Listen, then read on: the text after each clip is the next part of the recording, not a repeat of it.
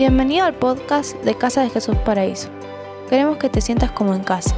No importa de qué lugar nos estés escuchando, sabemos que este mensaje va a transformar tu vida.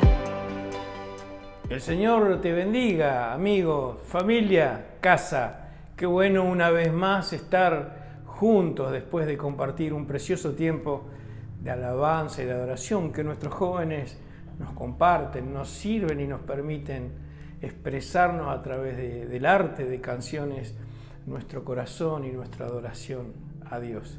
Yo me quedé muy enganchado con la palabra de esta mañana ¿eh? de Diego Carrizo de Catamarca. Gracias Diego por tu tiempo, sí, por tu esfuerzo y por tu dedicación. Eh, está pronto a ser papá y tuvo la deferencia de compartirnos la palabra en esta mañana y con un montón de cosas más, atendiendo la obra junto al equipo allá, atendiendo a los hermanos de Catamarca. Pero me quedé muy enganchado con el título de la, de la palabra de esta mañana, la gloria de Dios. Y yo quisiera hacer, si se quiere, la segunda parte, ¿eh? o seguir con este tema de la gloria de Dios que me pareció interesantísima. ¿eh? Y el miércoles concluimos la serie con el título Somos un cuerpo, somos la familia de Dios o un cuerpo en Cristo. Dice Isaías 43, 6 y 7. Le diré al norte y al sur, traigan a mis hijos e hijas de regreso a Israel, desde los rincones más lejanos de la tierra. Traigan a todo el que me reconoce como su Dios porque yo los he creado para mi gloria, fui yo quien los formé. Dios afirma que Él creó o toda la creación tiene que ver con esto, que Él nos creó para su gloria. ¿Qué tema? La gloria de Dios. Yo no podría describir la gloria de Dios. Es que Dios es infinito, es que Dios es eterno. Él, Dios mismo alaba su gloria, es celoso de su gloria, es apasionado de su gloria. Y no es que Él nos creó para engrandecerse o para que todo el mundo lo engrandezca, porque nunca llegaríamos a calificarlo o, o a describir a un Dios tan grande. Él creó a toda la humanidad, toda su creación, para poder permitirnos disfrutar de su gloria, recibir de su gloria y poder satisfacernos en su gloria. Él nos creó para su gloria y para que podamos ser plenamente felices a través de su gloria. Él no creó, Él nos creó para que disfrutemos de su gloria. Quiero que te quedes con estas palabras. ¿eh? Repito, para poder sentirnos completos en Él. Mira lo que dice Efesios 1, 4 y 6. Si Él nos creó para su gloria, de acá se desprende el propósito por el cual también nos creó y nos orienta para dónde tenemos que enfocar nuestra vida, nuestra familia y todo a través de este versículo. Mirá lo que dice Efesios 1, 4 al 6.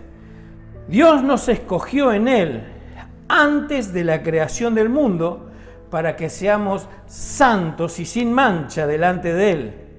En amor nos predestinó para ser adoptados. Nos predestinó y nos adoptó. ¿eh? Para ser adoptados como hijos suyos por medio de Jesucristo según el buen propósito de su voluntad, para alabanza de su gloriosa gracia que nos concedió en su amado. Dice que nos escogió antes de la fundación del mundo. Entonces, Él pensó muchísimo antes de que todas las cosas acontecieran, o sea, su creación, voy a crear la historia, voy a formar a un pueblo, voy a, crear y, dirigirme a través de ellos con la redención, con el único objetivo de que me alaben y me adoren. voy a ser alabado, voy a ser adorado. Repito, no es que Él necesite engrandecerse, es que el deleite mayor de su creación es estar delante de su gloria. Solo Él puede hablar así, porque Él dijo, mía es la tierra y su plenitud, ¿eh? mía es toda carne, todo espíritu, todos los que en Él habitan en la tierra. Solo Él puede hablar así. Solo Él puede dirigirse de esa manera. Y solo Él puede manifestar su gloria y deleitar a toda su creación. Yo imagino los ángeles allá. Él dice en Apocalipsis, da un pincelazo de lo que es la eternidad. Dice que día y noche los ángeles y seres vivientes dan gloria a Dios y dicen, santo, santo, santo, el que era, el que ha de venir, el, que, el eterno, el glorioso. Dice que 24 horas le dan gloria a Dios y se postran y alaban. Un pincelazo de lo que es habitar en su presencia. Mas Dios nos creó con decisión. Mas Dios creó a Adán y Eva con libre albedrío. Fueron puestos dos árboles en el Edén. Esto está interesante. El árbol del bien y del mal. El árbol del conocimiento del bien y del mal, perdón, y el árbol de la vida. Adán tenía libre albedrío. Él podía escoger cuál de los dos tomar. Es más, tiene una representación estos dos árboles, dos tipos de planos de vida que se podrían manifestar a través de estos dos árboles. El árbol de la vida tiene que ver con Dios, con depender de Dios, con vivir una vida y tener la vida de Dios. Algunos hasta estudiosos dicen que, es como si fuera que el fruto de ese árbol es el mismo Jesús, para poder así gustar y llegar a la vida de Dios. Es la vida dependiente, es la vida entregada, es la vida de alabanza y adoración a su gloria. Pero la otra tiene que ver con la vida en el plano humano, tiene que ver con el intelecto, con la inteligencia, con razonar, pero ya de una manera apartada de Dios, sacar las propias conclusiones y, tener conceptos y juicios que no tienen mucho que ver con la vida de Dios, que tiene que ver meramente con el plano humano. La elección de Adán habla de la historia de la humanidad hasta el día de hoy. Vivir una vida con sus propios juicios, entendimientos, razonamientos, pero alejados de la vida de Dios. La vida de Adán estaría sujeta a Dios en obediencia y dependiendo solamente de Él, sintiéndose satisfecho y dependiente, completo si hubiera ah, elegido el árbol del bien y del mal. Pero fue todo lo contrario. Adán eligió independencia antes de la gloria, antes que la gloria de Dios. Hoy nos cuesta muchísimo quizás entender estas cosas, ¿sí? Porque somos una raza caída eh, y, vemos como eh, oscuramente eh, esto que tiene que ver con la gloria de Dios. Estamos tan sujetos a nuestros razonamientos, intelectos, desciframos y juzgamos las cosas por nuestra propia opinión.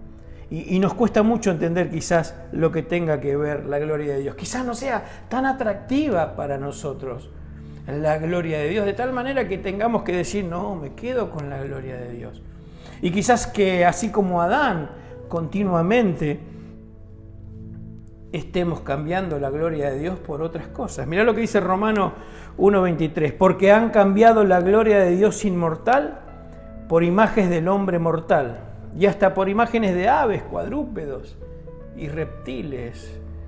Han cambiado la imagen de Dios por imágenes de hombre. Quizás el que ves vos cuando te parás enfrente del espejo y tenés la gloria de Dios y decís, no me es tan atractiva la gloria de Dios me es más atractiva la imagen que veo delante del espejo. Y voy a ocupar mi tiempo, mis fuerzas, mis finanzas en desarrollar, crecer eh, y, ocupar eh, mi vida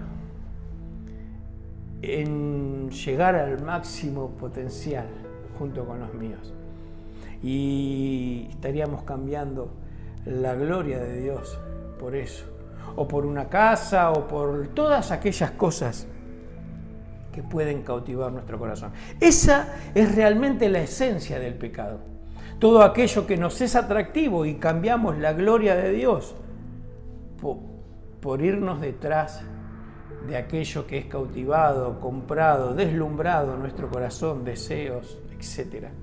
Adán y Eva vieron que el árbol era bueno. Dios le había dicho que no lo tomaran, que no comieran de ese árbol. No es bueno el conocimiento, no es malo, perdón, el conocimiento del bien y del mal. Adán fue creado en inocencia, él no sabía lo que era el bien y el mal, pero vio que el fruto era bueno, fue codicioso, fue tentador y eligió mal. Quizás no era el tiempo, Dios le dijo no lo comas, pero si lo creó quizás no era el tiempo, quizás más adelante hubiera sido. Esa es la esencia del pecado, mirar la gloria de Dios y elegir más la imagen que vemos enfrente del espejo.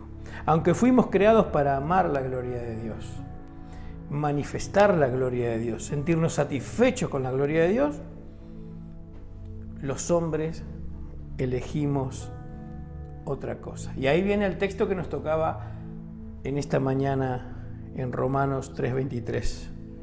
Diego, por cuanto todos pecaron, están destituidos de la gloria de Dios. Romanos 1:23 explica Romanos 3:23. ¿Eh? Dice, han cambiado la gloria de Dios por otras cosas. Y Romanos 3:23 va a decir, por cuanto todos pecaron, están destituidos. La palabra destituidos significa literalmente carenciados, faltos, nulos de ella. Dice el 24, siendo justificados gratuitamente por su gracia mediante la redención que es en Cristo Jesús. Impresionante. El que seamos justos delante de Dios, a vos y a mí no nos costó nada. A vos y a mí no nos costó. Es un regalo. Es una muy buena noticia. Dice el 25, a quien Dios puso como propiciación por medio de la fe en su sangre para manifestar su justicia a causa de haber pasado por alto en su paciencia los pecados pasados a quien Dios puso por propiciación. ¿A quién? A Jesús. Y propiciación significa en lugar de la ira de Dios, la maldición de la ley, fue consumida, absorbida por la persona de Jesucristo. Entonces fue puesto por propiciación la ira que merecíamos nosotros, el castigo de nuestra paz, dice ahí en Isaías, fue sobre él, a quien Dios puso como propiciación por medio de la fe en su sangre. Ahora, tan solo como es un regalo, por tener fe en él, podemos nuevamente disfrutar de su gloria, para manifestar su justicia. ¿eh? Propiciación significa que toda la ira de Dios fue consumida por parte de Jesús. Y el 26 dice, con la mira de manifestar en este tiempo su justicia, a fin de que Él sea justo y el que justifica al que es de la fe de Jesucristo. Para manifestar su justicia. A ver, Dios para manifestar su justicia entregó a su Hijo para que sea torturado, escupido, maltratado, crucificado. No había otra forma. ¿Cómo es que Dios muestra su justicia permitiendo semejante injusticia? Pareciera justo por pecadores. Dice que Dios pasó por alto. Dios pasó por alto los pecados del pasado. Leo de vuelta. Con la mira de manifestar en su tiempo su justicia, a fin de que Él sea el justo y el que justifica. Perdón, es el 25, a quien Dios puso como propiciación por medio de la fe en su sangre, para manifestar su justicia a causa de haber pasado por alto en su paciencia los pecados anteriores. O sea, parece que el hombre no le dio la gloria a Dios. Cambió la gloria de Dios por otras cosas. Llámalo lo que sea. Pero Dios dice que mostró su justicia. Es como que un juez tiene delante suyo un, asesino, un violador, y le dice, mira, vamos a hacer una cosa. Voy a pasar por alto tu asesinato, tus violaciones, y te voy a dejar libre. Yo creo que todo el recinto, todo el estrado se pararía le dice, no, momento, eso es injusto, eso no es justo, ponete en tu posición de juez y juzga como corresponde, porque vos tenés que impartir justicia. Y acá dice que está pasando por alto los pecados. Y sabes que en realidad los pecados que está pasando por alto son los nuestros. Pero descargó su ira en la persona de Jesucristo. Porque nadie, nadie va a rechazar o cambiar la gloria de Dios sin que haya una consecuencia. Y ahí vamos a Romanos 3:23, porque la paga del pecado es muerte. Y Dios para revelar su justicia, para validar su gloria, tuvo que manifestar justicia sobre la persona de Jesucristo. Él no fue injusto, Él fue justo, Él cumplió, eh, manifestó su juicio sobre la persona de Jesucristo, decretando que nadie va a rechazar su gloria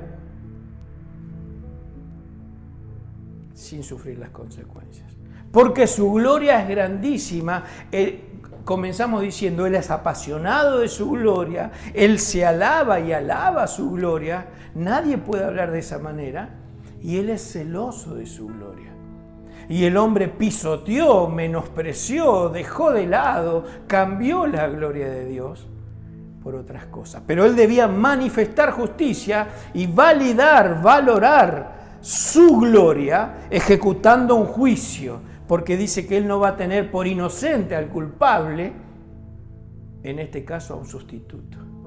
Y esto es tremendo. Yo eh, veo el amor de Dios. Mira lo que dice Romanos 8, 3. Dice, porque lo que era imposible para la ley, por cuanto la carne era débil, Dios enviando a su Hijo en semejanza de carne, de pecado, y a causa del pecado, condenó al pecado en la carne maldijo, lo condenó, ejecutó. ¿El pecado de quién? Tuyo y mío.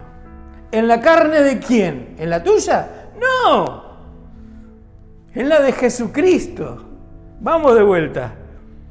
Porque lo que era imposible para la ley, por cuanto era débil por la carne, Dios enviando a su Hijo en semejanza de carne de pecado y a causa de tu pecado, si querés ponerle y de mi pecado, condenó en la cruz, ejecutó, decretó juicio, propiciación, ira, cayó la ira y la maldición de Dios sobre el pecado, por cuanto cambiaron la gloria de Dios por tantas cosas en la carne de, Jesucristo. Él no dejó sin justicia el hecho de que el hombre haya pisoteado su gloria. Vamos de vuelta. Él no dejó sin justicia el hecho de que el hombre haya pisoteado su gloria. Yo veo mucho amor y entiendo cada vez más el amor de Dios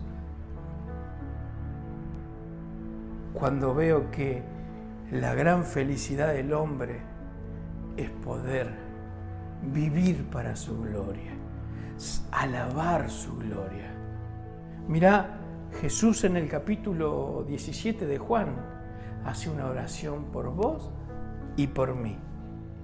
Mirá lo que dice Jesús en oración.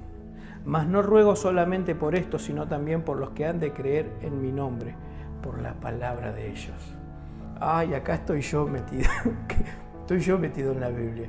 Estás vos metido en la Biblia. Cristo está orando, Jesús está orando por todos sus discípulos y dice, van a haber otros en otros siglos, ¿eh? en el 2020, en el domingo 20 de septiembre del 2020, van a haber personas que van a creer en mí. Y acá dice, Jesús está intercediendo. No te pido solo por ellos, por los que van a creer. ¿Y sabes qué? Todos creímos porque alguien nos habló, ¿verdad? Pero qué bueno saber que Jesús estaba intercediendo por nosotros. Y hizo la petición más grande que podría haber hecho o pedido para vos y para mí. Padre, aquello que me has dado, dice el 1724, quiero que donde yo estoy, también ellos estén conmigo, para que vean mi gloria que me has dado. Porque me has amado desde antes de la fundación del mundo. Dios nos anhela tanto, Jesús nos anhela tanto, que Él sabe que el sacrificio de Él iba a reivindicar la gloria de Dios y que de ahí se iba a abrir la puerta para que naciera la iglesia, para que vos y yo podamos nuevamente volver a ser dependientes del propósito y el objetivo de Dios, que era que Él nos creó para su gloria y para darle gloria a Él. Y hace un pedido grandísimo, Señor, yo te pido a lo que me has dado, que estén donde yo esté. Muéstrale mi gloria, Señor. Te pido que puedan ver mi gloria. Era lo, lo máximo que él podía pedir. Porque si, porque si no se les permite verme, se le estaría negando el gozo más grande que una persona podría disfrutar. Deleitarse, sentirse completo, lleno, pleno. ¿Eh? Estallaríamos de alabanza, de adoración y de glorificación a su nombre. Esa es la redención, la propiciación. ¿eh? Antes, por cuanto del hombre estaba destituido de su gloria, por cuanto todos pecaron. ¿Me explico? El pecado y la gloria. El pecado es rechazar su gloria y todo cambio que hagamos, repito, quizás como vemos oscuramente, si conociéramos más su gloria, si pediríamos que su gloria se manifieste más en nuestra vida, seguramente le amaríamos más entrañablemente. Mira lo que dice Corintios 10:31. En todo caso, lo mismo si comen que si beben, que si hacen cualquier otra cosa, háganlo todo para la gloria de Dios. ¿Cómo hago? ¿Cómo hago para ir a trabajar y darle gloria a Dios? ¿Cómo hago para jugar un partidito de fútbol con mis amigos y darle la gloria a Dios? ¿Cómo hago para cenar, estar cenando y estar dándole la gloria a Dios? ¿Eh? Yo creo que tiene que ver con confiar y sentirnos satisfechos, seguros ¿eh? y completos en Dios. Él es mi Señor, Él es mi Creador, él es mi sustentador. Depender de su gracia y confiar en Él, como si fuéramos niñitos chiquitos y Él grande, lleno de provisión y quien nos da toda la seguridad. Yo creo que cuando manifestamos esta seguridad en su gloria, en su persona, y nos sentimos satisfechos solo por Él, estamos dándole gloria en todo lo que hacemos. Mirá lo que dice el Salmo 96, uno dice. Canten al Señor un cántico nuevo, canten al Señor, habitantes de toda la tierra, canten al Señor, alaben su nombre, anuncien día tras día ¿eh? su victoria, proclamen su gloria entre las naciones, sus maravillas entre los pueblos. Ahora no solo vivimos, sino que reflejamos y, alabamos y adoramos y traemos cántico nuevo y exaltamos a Dios, porque en su gloria estamos completos y para nosotros es más que suficiente. Y también tenemos el deber de proclamarlo. ¿Cómo, ¿Cómo le damos gloria a Dios? ¿Cómo hacemos que otras personas le den gloria a Dios? Y termino diciendo Mateo 5:16, así alumbre vuestra luz delante de los hombres, para que vean vuestras buenas obras y den gloria a vuestro Padre que está en los cielos. ¿Sabes qué? Te desafío que este tiempo reflexionemos sobre esto y que analicemos qué es lo que llena nuestro corazón sobre todas las cosas. Y que no vivamos en Romanos 1.23, donde el hombre cambia la gloria de Dios por cualquier cosa. Y que podamos vivir en Efesios 1.6, entendiendo que fuimos creados para la alabanza y la gloria de su nombre. Y que todo lo que hagamos lo hagamos para su gloria y nos sintamos satisfechos en ella.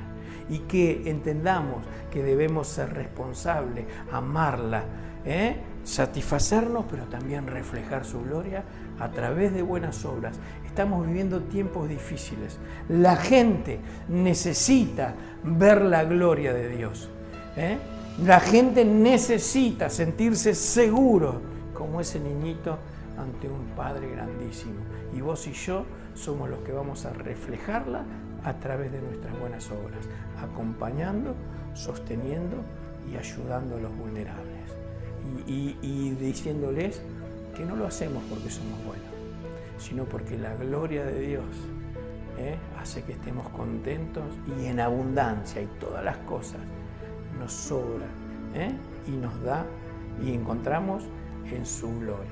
En ella encontramos todo lo que necesitamos para vivir. El miércoles tenemos un testimonio precioso ¿eh? de un matrimonio hermoso y concluiremos esta serie, la única normalidad en la cual tenemos que vivir nosotros. Tiene que ser normal darle la gloria a Dios. Y vamos a terminar reflexionando sobre que no somos individuos, sino que somos el cuerpo de Cristo en la tierra para manifestar su gloria. El Señor te bendiga. Gracias por habernos acompañado en esta enseñanza de Casa de Jesús Paraíso. Esperamos que haya sido de bendición para tu vida. Te invitamos a que lo compartas en tus redes sociales y que nos dejes tus comentarios. Para más información de nuestras actividades o para conocer más de nuestra iglesia, te invitamos a seguirnos en redes sociales como Casa de Jesús Paraíso. Antes de despedirnos, queremos declarar bendición sobre tu vida. Que el Señor te bendiga y te guarde, que haga resplandecer su rostro sobre ti, que tenga de ti y de mí misericordia y que por sobre todas las cosas te dé paz.